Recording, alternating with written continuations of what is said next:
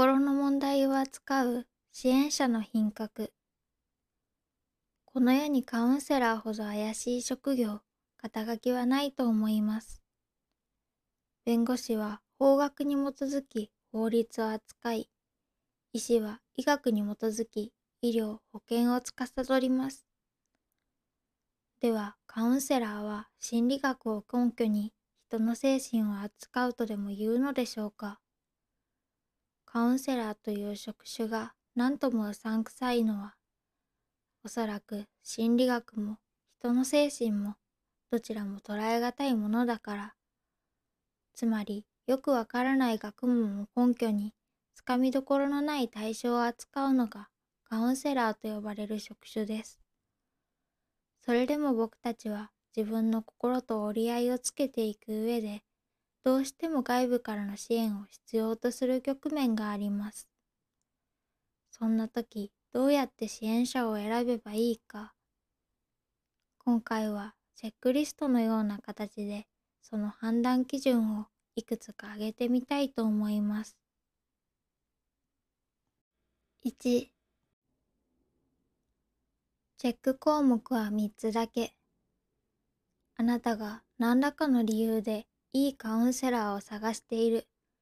または現在担当してもらっているカウンセラーに対して疑問を感じている場合、これから挙げる3つの項目をその基準に判断することをお勧めします。これらの3つのチェック事項はカウンセラーに限らず心の問題を扱う支援者にとってその品格を問うものと言ってもいいほど重要な項目です。ここであえて適正や素質、資格といった言葉を用いず、品格という語を用いた理由については、この記事の最後に簡単に触れようと思います。2その1依拠する理論が明確化当たり前のことですがどんな専門職にもその仕事を一般の人々とは異なるレベルで行える根拠となる技術体系のようなものがあります。それは対応マニュアルであったりデータベースであったり実践に基づいた理論体系であったりします。大工が素人よりも立派な家を建てられるのは、力の使用方法から設計、建材の加工、組み立てまで、代々引き継がれてきたであろう建築に関わるあらゆる集積地を彼らが使いこなしているからに違いありません。同じように人の心の問題を扱う専門職にもそれを適切に行うために依拠する根拠、理論、技術体系が必要とされます。そこであなたがまず第一に確認すべきことは、その支援者が明確な理論を持ち合わせて支援に当たっているかどうかということです。専門職を名乗っているからには、そんなの持っているに決まっていると消費者は考えがちですが、実際はそんなことはありません。3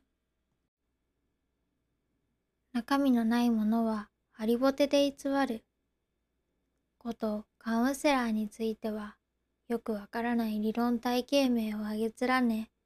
自分は多くの知識を身につけた支援者だと偽るパターンが少なくありません。具体的な名称は避けますが〇〇理論、〇〇心理学といった謎の理論体系名をウェブページのプロフィール欄などにいくつも並べ立てている人物を目にすることがありますが、これはもはや自分は何も分かっていないと言っているのとほとんど同義ですね。あなたが目の前にいるカウンセラーのことを怪しいと感じた場合、〇〇理論について詳しく教えてくださいと聞いてみるといいです。それが深淵で難解な理論であるかのよう、よくわからない専門用語を並べ立てて煙に巻かれたら、そのカウンセラーは雰囲気だけでカウンセリングを行う品格の低い支援者だと考えて問題ありません。4流行りの心理学ワードしか出てこない。また、明確な理論を持ち合わせていないカウンセラーによく見られるパターンの一つが、流行りの心理学ワードしか使わないというものです。アダルト・チルドレン、自己肯定感、自己需要、自分軸など、こういった誰かが考えた流行りの理論を受け売りで用いるのは、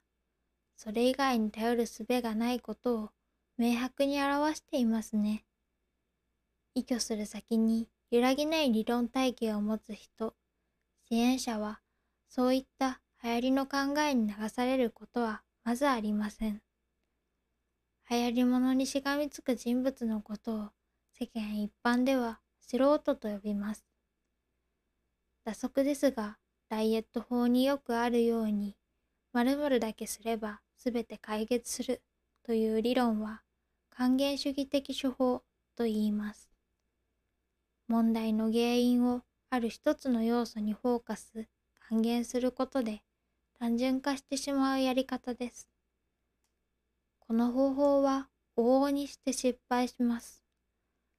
ある一つの要素だけを扱って解消する問題なんてそもそもほとんど存在しないからです。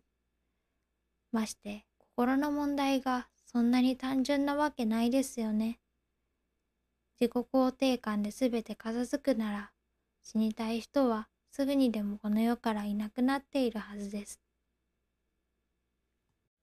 5その2コミュニケーション能力が高いか。緩和球大話をチェックリストに戻しましょう。よくカウンセラーとの相性。といった言葉を耳にします。相性が合わなかったから他のカウンセラーを探してみよう。なかなか相性のいいカウンセラーに当たらないといった感じにです。けどこれらは実はおかしな話です。例えばあなたが胃潰瘍の治療のため医師を訪ねて、あの医師とは相性が悪いから他を当たろうなんてことを考えるでしょうか。僕ならどんな医師であれ、胃潰瘍を治療してくれさえすればそれでいい。そう考えます。言い換えれば、胃潰瘍を感知させてくれる医師こそが、僕にとってのいい医師だ、となります。カウンセラーとお付き合いでもしたいのではない限り、相性という概念が出てくること自体が誤っています。支援者はクライアントの問題を解消することを業務の主たるものとする。そのために支援者がクライアントに相性を合わせるのは、医師がメスを持つことと同じように、職務を全うするため必要不可欠な職能の一つと言えます。なので、平たく言うと、あなたが合わないと感じるカウンセラーは、その点において無能であるあるいはそもそもあなたに合わせる気がないということです。そして関係性において相手を不快にさせない能力のことを対人感性力イコールコミュニケーション能力と言います。これは他人の心の問題に踏み込むことをなりわいとする上でコミュニケーション能力は端的に必要最低限の職能というだけの話です。6その3実績があるか。ここで偽カウンセラー問題を取り上げます。いわくカウンセラーは医師や弁護士のようにその名を名乗り業務に当たることのできる資格が法的に定められている独占業務でないがゆえに無資格の自称カウンセラーイコール偽カウンセラーが市場にあふれかえってしまっており、洗脳さながらの問題を起こしている。ぞっとしますね。7なぜ偽カウンセラーが問題になるか。ただ、この主張は往々にして心理学関係の有資格者によってなされます。臨床心理士や国家資格である公認心理士などの有資格者が無資格でカウンセリング業務を行う人々を断罪している形です。世間でこうした主張が起こるのはいつでも利害関係が絡んだ時です。そこから考えるとわざわざ彼らがこの主張をしなくてはならない理由は彼ら自身が資格を取ったが稼ぎ口がないためでしょう。そうでなければ放っておけばいいだけのことです。この事態から見えてくるのはそれほどにカウンセラー同士によるクライアントの争奪戦が激化しているということくらいでしょう。8偽カウンセラー問題の落としどころ僕の見解としてはやはりそんなの放っておけばいいであり突き詰めるとそうするしかないから仕方ないとなります。僕も心理学の学士号までは取得しているものの、それを公言することはほとんどないし、彼らからすれば無資格の偽カウンセラーの部類に入れられてしまうことでしょう。では、カウンセリングを独占業務にした場合に何が起こるか。それを取り締まるための現実的な問題は別として、単純にカウンセラーが不足します。量的にもそうですが、おそらく質的にも。そうすると困るのは消費者です。そして得をするのは有資格者だけです。心理学の資格を取る方が医師資格や弁護士資格を取るよりも楽に設けることができるというような事態が現実に起こるでしょう。これが理想的な状況かどうかは少し考えれば誰にでもわかります。逆に言うと、だからカウンセリングが有資格者だけの独占業務になったりはしていないのでしょう。9有資格者は良きカウンセラーか。では今度は資格を持ってカウンセラーとしての質を担保することができるのか、それが問題になります。答えはもちろんノーです。心の問題を支援する者の素質として僕はコミュニケーション能力を上げました。資格をもってしてコミュニケーション能力という非線形的で数値化が困難なスキルを保証することが可能か。そんなの無理に決まっています。それは再現性の低いほとんどセンスといって差し支えないものだからです。また心理学イコールカウンセリングではないということも心に留めておかなければなりません。実際に僕は心理学の学士課程で一度きりでもカウンセリングの実践的な知見を学ぶ機会に遭遇しませんでした。また資格は言ってしまえば時間と金をかければ取れてしまうものです。確かに時間と金をかけていないものよりかけているものの方が質が高い可能性は高いでしょう。だからといって、それをもって有資格者イコール良き支援者と断定するには無理があることは簡単に想像がつきますね。10市場原理に委ねるそこで最後に頼りになるのが市場原理です。平たく言えば、売れているものはいい。人気が出るにはそれだけの理由があるというものです。そしてここが重要な点ですが、売れ続けるということは、それだけ実績が積み上がっているということです。売れなければ業務を続けること自体、基本的には不可能ですからね。売れていない有資格のカウンセラーと資格はないけど予約が取れないカウンセラー、どちらを信用しますか？話は簡単なことです。いわばカウンセラーの実力を客観的に示すものは資格ではありません。実績です。これも当たり前のことですね。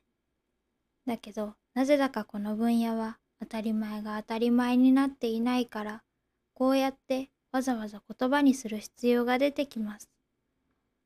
今後も僕はこの当たり前のことを書き連ねていくことになるんだと思います。11最後にここまでの話をまとめるとあなたが心の問題について支援を必要とした際良き支援者を選び出すために指標とすべきは次の3つのことです。1その支援者は借り物や流行り物ではない理論に依拠しそれを自分の言葉で説明できるか2その支援者はコミュニケーション能力が高いか3その支援者には実績があるかそして冒頭で触れたように僕がこれらの基準を満たすかどうかについて適正や素質資格といった言葉を用いずあえて品格という語を用いた理由はこのような支援者として最低限必要な職能があまりにもおろそかにされている現実があるためです。今では副業でも簡単にカウンセリングサービスを始めることができます。それゆえ安易にカウンセラー業務を開始してしまう人が少なくありません。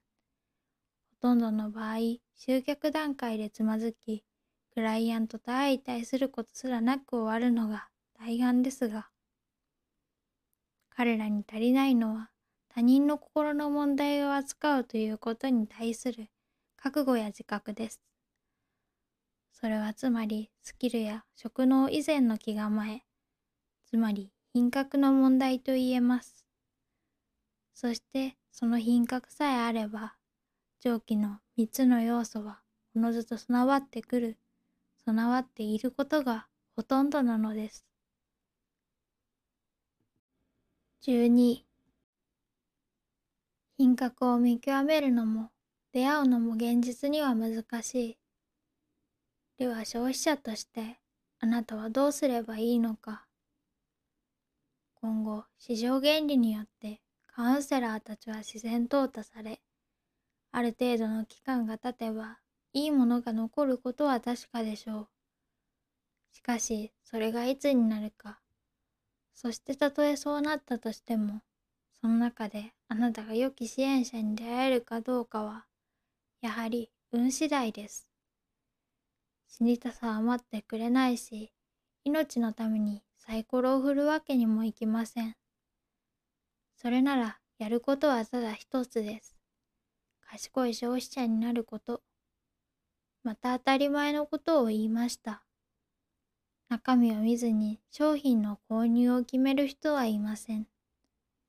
なのに心の支援者を選ぶという重要な選択に際してまともに中身を見ようともせずそこに飛び込んでしまう人が少なくありません。上記の3点を参考によーく見極めてください。13あなたならきっと大丈夫。大丈夫。今、あなたがこの記事をここまでしっかり聞いてくれているということは、あなたはその見極めをきちんとしようとしているということの何よりもの証拠です。きっとあなたは良き支援者と巡り合うことができます。あとはあなたが判断を下せばいい。話はやはりいつも簡単なことです。